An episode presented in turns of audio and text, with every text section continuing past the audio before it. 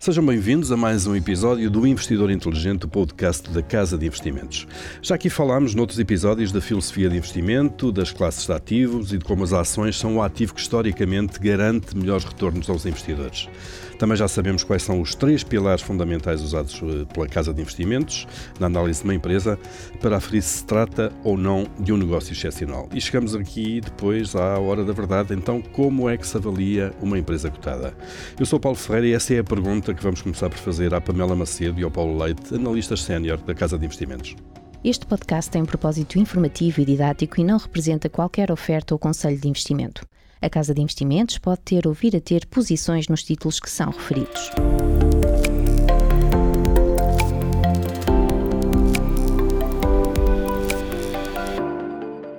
Paulo, Pamela, sejam bem-vindos. Então, vamos lá então olhar para aqui eh, para o método utilizado, a forma correta, se quisermos, eh, para avaliar uma empresa.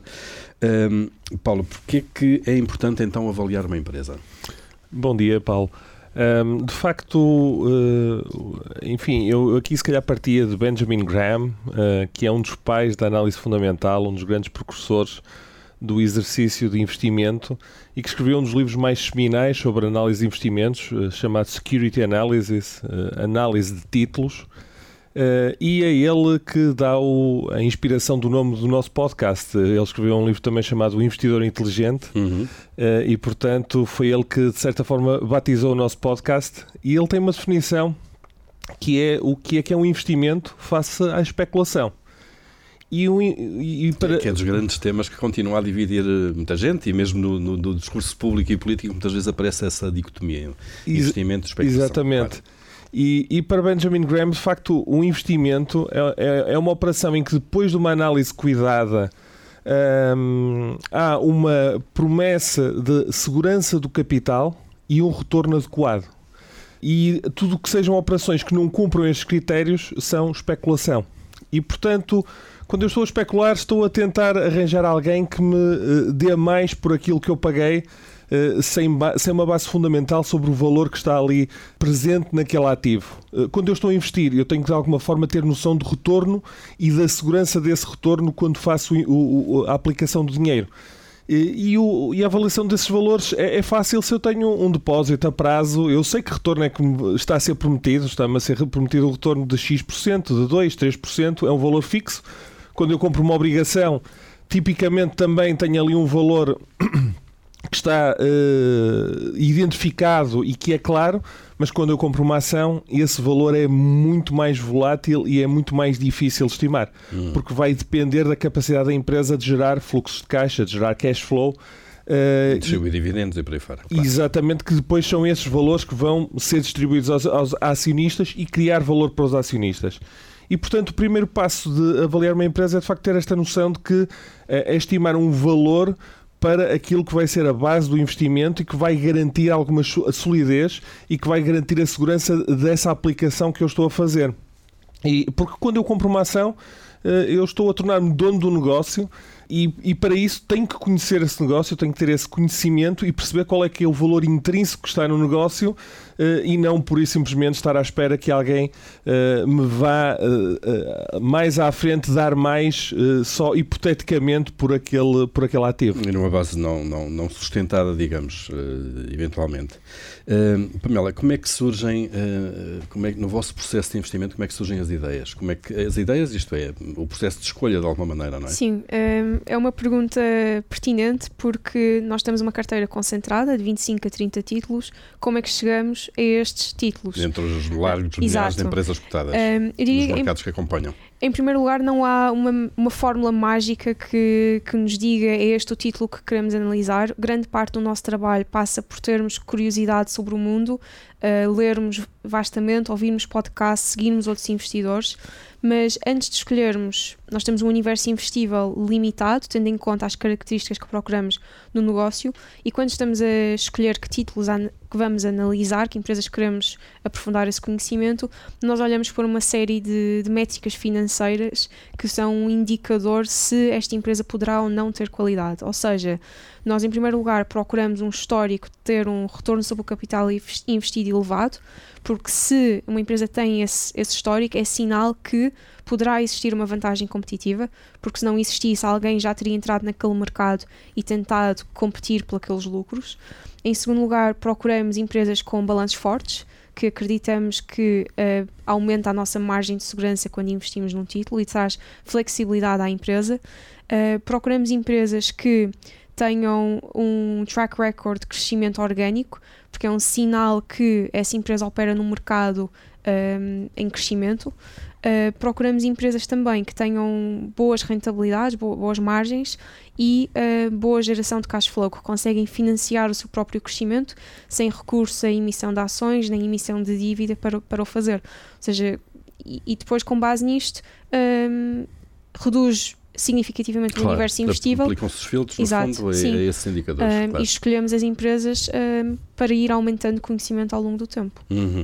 Uh, e a partir daí, de facto, uh, depois desenvolve-se uh, outro processo. Selecionada ou feita essa primeira triagem, ficam ainda, imagino, com umas dezenas, sendo otimista, se calhar, com umas dezenas de potenciais empresas a investir, e depois, a partir daqui, tem, tem que se entrar no estudo da empresa, Paulo. Exatamente. E, e, e, antes de entrar no estudo de uma empresa específica, uh, temos que entrar no estudo do setor.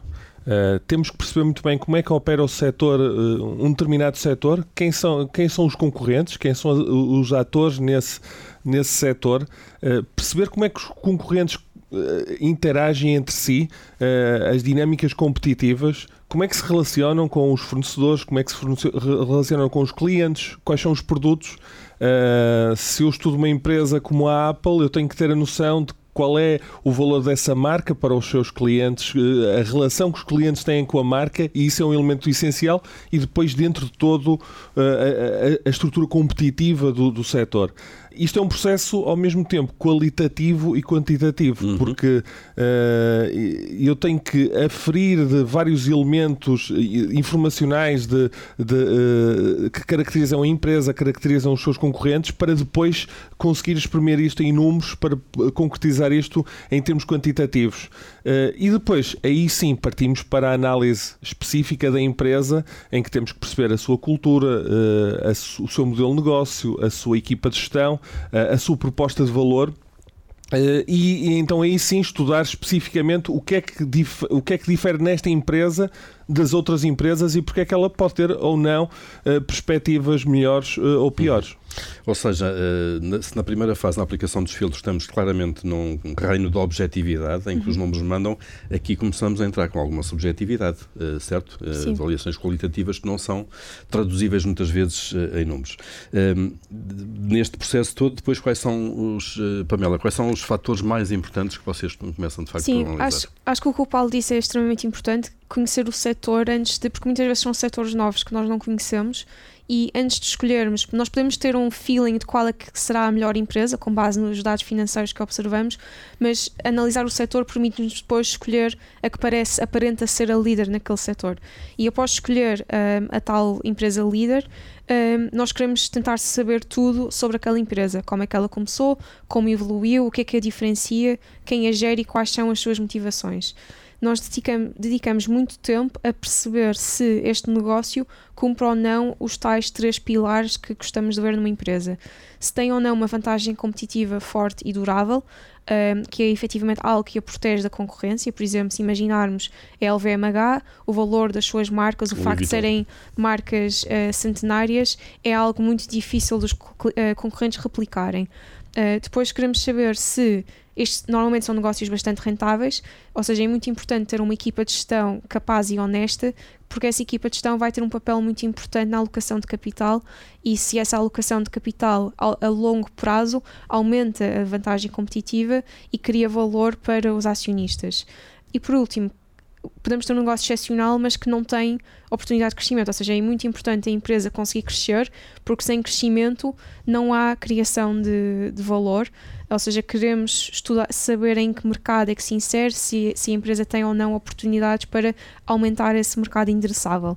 Uh, ou seja, são vários os pontos que procuramos escrutinar para identificar se é ou não um bom negócio e se esse negócio consegue compor retornos a longo prazo. E eu acho que uma vantagem competitiva que temos na casa é o facto de termos uma carteira concentrada e o nosso pelo facto de estarmos à procura de negócios excepcionais e não existirem assim tantos no mundo, o nosso trabalho, as pessoas imaginam, imaginam este processo de análise um bocado como um checklist.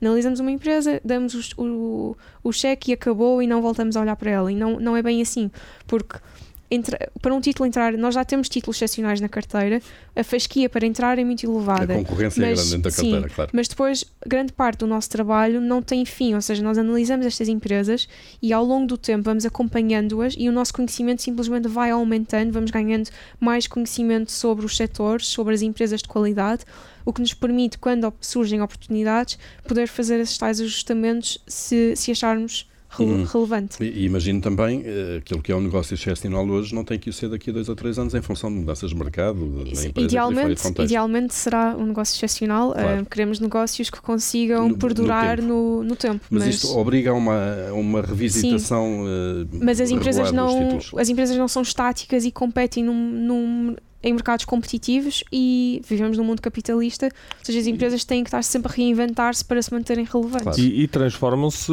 ganhando muitas Sim. vezes valor. E, eu dei há pouco o exemplo da Apple. Eh, se eu estivesse a avaliar a Apple em 2006, estava a avaliar uma empresa que fazia uh, iPods e, e computadores Antes, uh, antes do iPhone. Não, não tinha a mínima noção que se 50, 60, 70% do negócio iria vir daqui a, uma, a 10 anos de um produto completamente novo em que não tínhamos qualquer conhecimento que, que ela iria lá estar. Portanto, claro. as empresas evoluem organicamente como um organismo e, e, e algumas uh, definham outras crescem e expandem-se. Claro. Uh, curioso é que até agora já falámos aqui de, de facto de, de, processos de escolha, de, de, avaliação de alguns, de alguns pilares, mas ainda não falámos de números, basicamente. É, é verdade.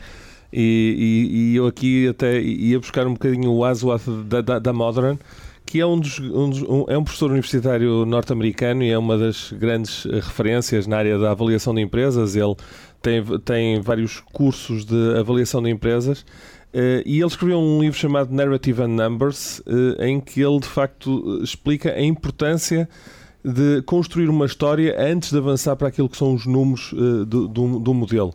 Uh, isto é, uh, antes de eu partir para um modelo de avaliação, para ter um modelo quantitativo e dos números, eu tenho que criar uma narrativa de como é que a empresa vai evoluir ao longo do tempo, uh, de como é que o negócio se vai desenvolver, de como é que a empresa vai evoluir competitivamente, se, se vai ter sucesso, se vai alargar a sua a sua base de, de, de, clientes se vai expandir e, e, depois, a partir da construção dessa narrativa, é que eu vou poder concretizar isto em termos de números.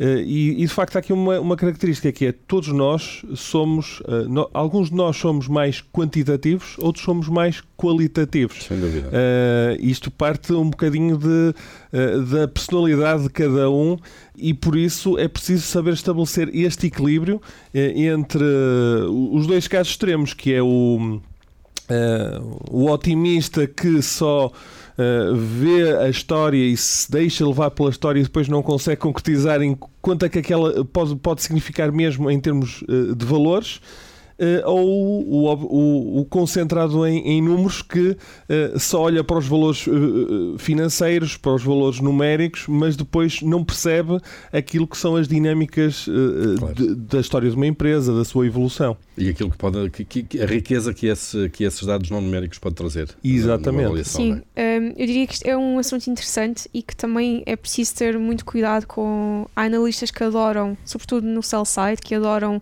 construir modelos financeiros super complexos, com imenso detalhe e que gostam de tentar chegar a um número preciso de quanto vale uma empresa.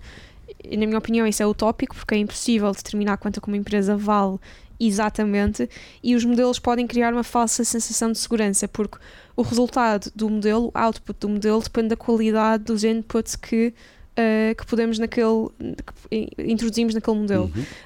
Um, e há um, um saying nesta indústria que é garbage in, garbage out, ou seja, pomos lixo, lixo os pressupostos são lixo, o resultado também não vai valer nada. Claro. Um, ou seja, eu acho que este equilíbrio entre sim é importante analisar os dados e o modelo dá-nos muita, dá muita informação sobre também o modelo de negócio, como é, que, como é que funciona e é extremamente importante, mas a parte qualitativa também é bastante importante. E eu acho que a filosofia de investimento da casa e a, e a nossa maneira de investir a longo prazo dá-nos bastante independência e permite-nos uh, focar efetivamente em fazer um processo de análise bastante aprofundado, sem termos pressa para chegar a um, um resultado mais rapidamente, mas sim chegar ao resultado que será melhor para, para os nossos clientes. Hum. Um, tudo isto é um processo uh, relativamente longo, complexo, mas sobretudo que exige grande quantidade e boa qualidade de informação, o tal, para evitarmos o tal garbage in, garbage out, não é? Não queremos isso todo. Uh, onde é que vocês procuram e encontram esta informação que necessitam, Paulo? Uh, enfim, a primeira fonte de informação, obviamente, são as, as próprias empresas que estamos a avaliar e os, os sites de, de, relações com os investidores uh, abundam em termos de, de dados. Uh, Estamos a falar de empresas cotadas, altamente reguladas, com obrigatoriedade de prestação de contas. Tem uma, obriga fora, claro. uma obrigatoriedade de, de divulgar uh, informação, de, de prestar contas uh, frequentemente trimestrais. E, e, o relatório, os relatórios anuais são a primeira base para, para perceber o, o negócio de uma empresa, para perceber o que é que ela faz, como é que ela atua e até como é que a gestão explica o negócio aos seus uh, chamados stakeholders, uh, aos, seus, aos seus acionistas, aos seus clientes, aos seus parceiros. Mas depois, nos sites de, de, das empresas, há uma informação enorme em termos de relatórios de gestão, em termos de apresentações, investor days em que os, as empresas apresentam o negócio de forma mais detalhada, mais cuidada. Um, temos um, as, uh, as, transcrições ou os áudios das, de, das conferências de apresentações de resultados, uh, que são muitas vezes uma forma do management de facto comunicar e que até às vezes a própria linguagem corporal, a forma como as coisas são ditas é importante e permitem inferir uh, o conforto ou não que podem ter em relação a determinadas afirmações. depois nós temos aquilo que é o chamado research, o research do sell side, que é o, research da, dos bancos de investimento uh, e que sofre de um grande problema que é o de um conflito de interesse, porque o, banco de investimento uh, também uh, tem as, as, empresas que está a analisar muitas vezes como clientes e, portanto, não quer não quer ferir suscetibilidades, por isso é que as recomendações de investimentos genericamente são recomendações de compra, porque é raro vermos recomendações de venda porque ninguém quer pôr esse rótulo eh, uhum. uh, negativo uh, sobre uma empresa, mas, mas há empresas de research independentes, por exemplo, que uh, nesse aspecto têm uma vantagem por estarem aliadas deste conflito de trabalharem com, com, com as próprias empresas.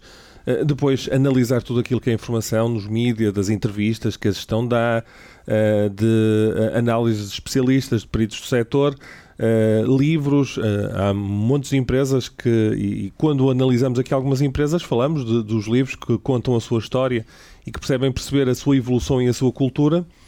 E depois uh, falar muitas vezes com, com peritos, com especialistas do setor que tenham trabalhado naquelas empresas, que trabalhem em concorrentes, que trabalhem em fornecedores e que são pessoas que nos permitem dar uma, uma visão eh, mais próxima e mais interna do setor eh, e que hoje em dia isso é possível fazer inclusivamente com as chamadas expert networks, redes de peritos, em que é possível contratar um perito para falar durante 30 minutos, 45 minutos uh, de um determinado setor e ter aí uma, uma visão muito mais uh, próxima. E mais por dentro do setor, e, sobre as grandes linhas. Exatamente. Sim, acho que a vantagem de falar com, com especialistas é o Phil Fisher um, falava muito do, do método Scuttlebutt, que implicava procurar várias fontes de informação e falar com suppliers, com, com clientes para perceber melhor o, o negócio.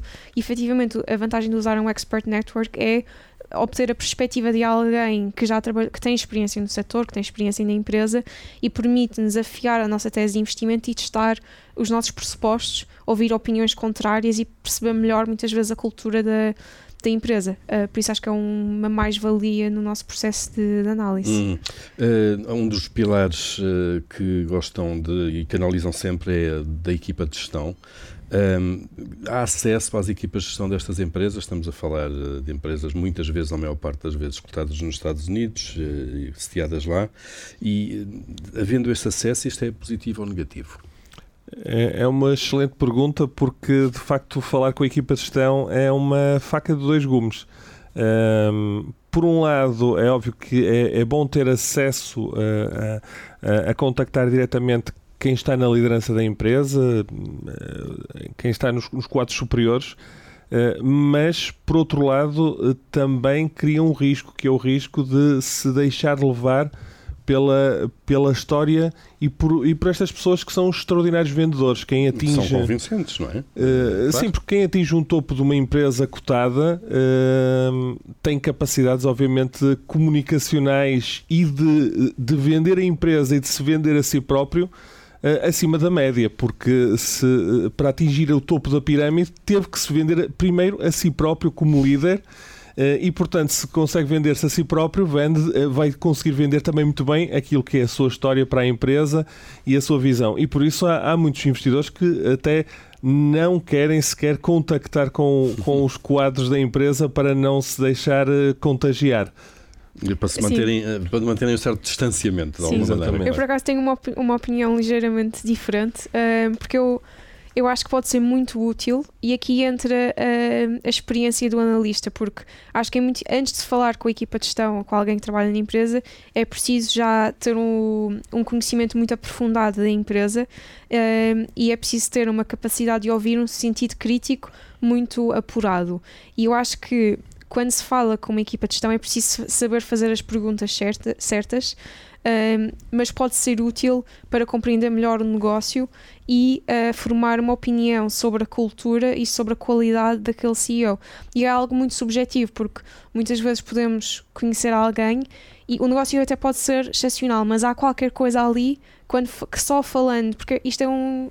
Tal como as pessoas investem na casa, nós estamos a investir em negócios, é algo humano.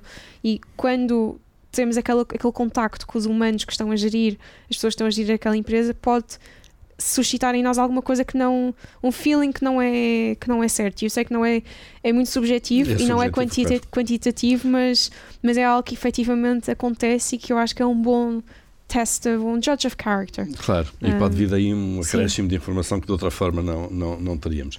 Bom, é, Mas, atenção que eh, quando falamos de empresas acho que é importante referir, é sempre informação, só podemos falar de informação pública. É, certo, nem as obviamente. equipas de gestão, nem, nem os analistas podemos tentar eh, hoje em dia a informação está amplamente disponível claro. e nenhuma empresa pode, pode fornecer um, informação que não é pública. Porque há regras muito fortes Exato, sobre isso sim. para prevenir o inside trading uh, e, o, e, o, abuso da, sim. informação E por isso é que claro. cada vez mais hoje em dia é, a informação está ao dispor de toda a gente e a capacidade de, de analisar e o, ter o temperamento certo é essencial de quem, de quem avalia as empresas. Sem dúvida. Uh, esse, é um, esse é um ponto importante. Este é um processo detalhado, de, de minúcia, já percebemos. Um, como é que vocês mantêm depois então o fio condutor eh, da história? Até porque como a Pamela acaba de dizer, Sim. Eh, a informação disponível é tanta, tanta, tanta que depois convém começar a selecionar. Sim, acho é? que muitas vezes é muito fácil perder-se no meio de. ter o problema de excesso de informação e perder-se no meio de tanta, tanta informação e tantos dados financeiros.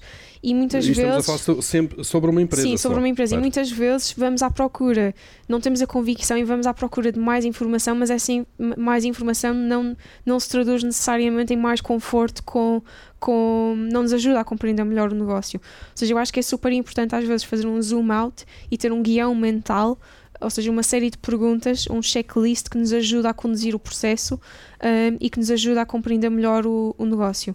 E efetivamente, o Morgan Housel uma vez explicou que o investimento é das poucas áreas onde mais horas de trabalho nem sempre resultam no melhor resultado. Mas aqui eu fazia a diferença entre mais trabalho a nível de estar à procura de mais informação e de ler mais coisas sobre a empresa e o tempo de reflexão. Acho que muitas vezes nós podemos analisar uma empresa e não ter um uma opinião forte e aí o, o tempo de reflexão é super importante porque deixar aquilo um bocadinho a marinar e ir fazer outras coisas, olhar para outras empresas, mas temos sempre aquela empresa presente na nossa cabeça e ajuda-nos, o tempo ajuda a ter uma opinião mais clara daquele negócio. Uhum, deixar marinar, às vezes de alguma maneira. Uh, Paulo, há, há, pouco já disse que uma das principais fontes de informação são, obviamente, as informações uh, obrigatórias, relatórios uh, e contas, relatórios financeiros da própria empresa. Vocês olham para aquilo, obviamente, começam seguramente também por aí. Um, o que é que tiram dali? Como é que tratam essa informação, que é a informação oficial que as empresas fornecem ao mercado? Claro, o, a informação financeira vai ser a base depois da construção do modelo, da construção de, de, de toda a parte quantitativa do, do, processo de avaliação. Mas uh, hoje em dia nós sofremos também de, de um problema que é os resultados ajustados e a forma como as empresas gostam de muitas vezes contornar a realidade, uh, gerando realidades alternativas e próprias. E, hum, e nós hoje em dia todas as empresas gostam de reportar números ajustados que não cumpram as normas contabilísticas. Uh, até tivemos um, um, caso tristemente célebre de uma empresa que tinha um, um community EBITDA. Uh, que é um conceito que eu não faço a mínima ideia do que é que pode significar. Não, não, vem, não, vem nos manuais de contabilidade, certamente. Exatamente, mas uh, as empresas gostam de. E tipicamente o processo é sempre Uh, excluir custos, porque uh, excluir custos ajuda sempre a apresentar melhores números. E, e, uma das rubricas até que tipicamente é excluída pelas empresas é a chamada o Stock-Based Compensation, que são os, os custos associados à, à, à, remuneração de trabalhadores, de colaboradores, de quadros de gestão, por ações, por opções, por ações da própria empresa. Eh, que não é um, um custo, eh, não é um, uma saída de dinheiro no momento, mas a empresa está a atribuir ali um valor que tem valor monetário hoje, e, e, que deve ser contabilizado como um custo efetivo que a empresa está a ter. Mesmo. Assume responsabilidades. Exatamente, a empresa está a assumir um, uma responsabilidade perante os seus colaboradores que, se as coisas correrem bem, então vai-lhes entregar determinadas ações, determinados direitos. E, e, é preciso aqui ter uma. É preciso ter bons conhecimentos da parte contabilística para conseguir depois destrinçar eh, aonde é que a contabilidade falha em refletir a realidade económica. Porque eh, os, eh, os padrões contabilísticos têm vindo a evoluir ao longo das décadas. Muitas vezes o esforço e a tentativa é de os aproximar daquilo que é a realidade económica, mas muitas vezes eles também se distanciam e também não são um bom reflexo daquilo que é a realidade económica do negócio. Um, isto é, eu posso estar uh, a amortizar uma máquina em, em, contabilisticamente em 5 anos, mas se calhar ela vai me durar 10. E portanto, a mim o que me interessa é quando é que eu vou ter que comprar uma máquina para substituir claro. aquela. E, e, por isso é preciso ter uma noção muito clara de até onde é que a, a contabilidade reflete de facto aquilo que é, que é a essência do negócio eh, e depois trabalhar esses números, eh, obviamente eh, nós não temos a informação toda específica da empresa, temos que fazer uma temos que fazer uma análise, enfim, estimar de forma educada aquilo que podem ser os valores para depois conseguir entrar no modelo, construir um modelo com, com números que sejam realistas e que principalmente reflitam aquilo que é a realidade. Porque a, a mim o que me interessa é incorporar os custos que eu vou ter ao longo do tempo para uh, deixar o negócio crescer, para deixar o negócio uh, evoluir uh, de, de, forma natural. Claro, até porque quando há uma, uma, divergência grande entre aquilo que os números dizem e a realidade, a realidade por regra para as impõe-se. Exatamente. É? o Excel aguenta tudo, como se costuma dizer. Um, e consideram que a avaliação por múltiplos, que é tão usada, o PER é um indicador, se calhar, dos mais usados uh, uh, na Bolsa do Mercado de Capitais. Uh, como é que vocês olham para esta avaliação por múltiplos? A avaliação por múltiplos, se eu uso cegamente só uma avaliação por múltiplos de mercado, eu não estou a avaliar, eu estou a apressar. E isto é um bocadinho parecido com. E aí é como no imobiliário. No imobiliário fala-se muito dos preços por metro quadrado e neste bairro o preço por metro quadrado é X e, portanto, um apartamento com 100 metros quadrados vale, vale tanto. Uh, mas aí eu estou, por isso simplesmente, a aplicar um, um, preço de mercado e a projetar esse preço de mercado noutros, noutros ativos.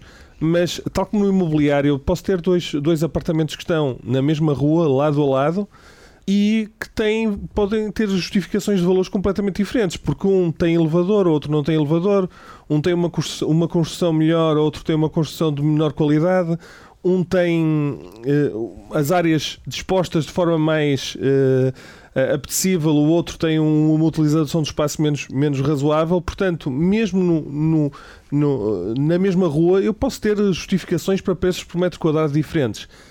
E nas empresas essa complexidade aumenta tremendamente. Uhum. Uh, não há duas empresas iguais e, e, dentro do mesmo setor eu posso ter uma empresa que tem um, um múltiplo E, e, podemos usar aqui, por exemplo, um múltiplo do o chamado price earnings, o múltiplo preço sobre os resultados da empresa. Eu posso ter um, um múltiplo 10 vezes que é um múltiplo caro e posso ter um múltiplo 30 vezes que pode ser um, um múltiplo, um, um, múltiplo barato. Eh, porque no final, aquilo que é um, um múltiplo justo vai depender essencialmente da capacidade que a empresa tem de eh, crescer e dos retornos de capital que ela gera nesse processo de crescimento. Uh, isto é, se eu consigo crescer sem ter que investir muito e tenho um retorno elevado, isso, isso vai-me permitir compor valor de uma forma extraordinária, vai-me permitir multiplicar. Uh, consideravelmente e capitalizar esta criação de valor de uma forma que, que vai justificar um múltiplo mais elevado. Eh, portanto, olhar só para os múltiplos de forma uh, cega não produz bons resultados não, e não é um processo de avaliação, é um processo pura e simplesmente de uh, comparar preços de mercado sem estar subjacente aos, aos, aos fundamentais. E por isso, quando nós olhamos para múltiplos, temos sempre que ter a noção de que, associado a um múltiplo, há pressupostos de crescimento, de margens, de retornos de capital que estão ali implícitos. E são esses valores que nós temos que considerar e que temos que avaliar. Eh, e aliás, eh, há aqui um aspecto eh, que também é, é bastante importante. O processo de avaliação de uma empresa muitas vezes é exatamente nós alimentamos um modelo financeiro e queremos chegar a um valor, a um valor final, a uma estimativa daquilo que é o valor da empresa. Mas muitas vezes é proveitoso fazer o, o, o inverso, que é pegar naquilo que é o preço de mercado 2 de uma uhum. ação e, e, fazer aquilo que é um, um, modelo inverso de o que é que é preciso eu colocar em termos de crescimento, em termos de margens, em termos de retornos de capital para justificar este preço. preço claro. e, e, e, perceber até que ponto é ou não realista aquilo que está incorporado, é, é, é otimista ou é pessimista aquilo que está incorporado no atual preço de mercado. Eh, e portanto, isto nunca, não é um processo linear de uh, construir um modelo, construir uh, os pressupostos e depois chegar a um valor e dizer uh, chegamos aqui a um valor específico e claro de às, arredondada duas casas decimais e a partir daqui vamos comprar ou não abaixo deste preço. É um processo de perceber o que é que está incorporado nas expectativas de mercado, o que é que está incorporado no preço e depois uh, aproveitar as, as ocasiões claro. em que o mercado uh, de facto apressa os ativos de forma mais pessimista, em, em, que aquilo que são os pressupostos que ali estão incorporados são de facto mais, mais negativos. Claro, portanto os rácios são uh, um indicador, um indicador importante, mas só mais um indicador em todo o vosso processo de análise. Portanto, não há, não há aqui uh, números uh, sagrados, de alguma maneira, uh, que vos levem a decidir logo sim ou não o investimento. Feita essa análise toda, então depois chega o momento da verdade, que é investir ou não investir depois dessa análise toda na, naquela empresa, Pamela? Sim. Como é, que, como é que se decide então se aquele título entra na carteira ou não?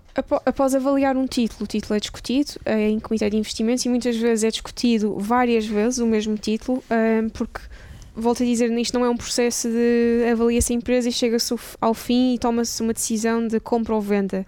Não, não é isso que nós fazemos. Nós temos um universo investível e queremos saber o máximo possível sobre aqueles negócios, que são todos negócios de qualidade, e chegar a um conjunto de 25 ou 30 empresas que achamos os melhores, o que não implica que não olhemos para outras para ir aumentando o nosso conhecimento. A decisão se um título deve entrar ou não em carteira leva em conta a qualidade do negócio, a solidez do seu balanço, a nossa margem de segurança e os tipos de riscos ou características que o negócio pode trazer para a nossa carteira. O nosso objetivo é investir uma, ter uma carteira concentrada de 20 a 30 títulos com elevada qualidade e a essência da nossa filosofia é saber o máximo possível sobre cada empresa em que escolhemos investir e é impossível atingir este grau de conforto ou conhecimento, conhecimento se fôssemos forçados a investir num portfólio com centenas de nomes. Ou seja, hum. um outcome natural da nossa filosofia é termos uma carteira concentrada. Que, que vos permita um estudo permanente, Sim. Eh, e, claro, e, e também não, cada, não há uma não é uma decisão, não há uma fórmula mágica de como é que chegamos à decisão se vamos investir ou não. Depende muito do conforto que temos com o negócio, se achamos que é um negócio que faz sentido naquela carteira, que tipo de características traz, se é um negócio mais defensivo, se é um negócio com um perfil mais cíclico. Um, é, é, é, o que nós fazemos é mais uma arte do que, do que uma ciência, ou seja, debatemos estes negócios várias vezes, falamos muitas vezes até chegarmos a uma decisão de investir ou não. Uhum. E depois, a partir daí, da decisão de investimento, uh, a decisão que tomam tem logo a ver com aquele preço que está a ser praticado naquele momento ou podem ficar com o pode, título sob observação sim. à espera de um preço que seja. Às vezes pode ser uma questão de preço, às vezes pode ser uma.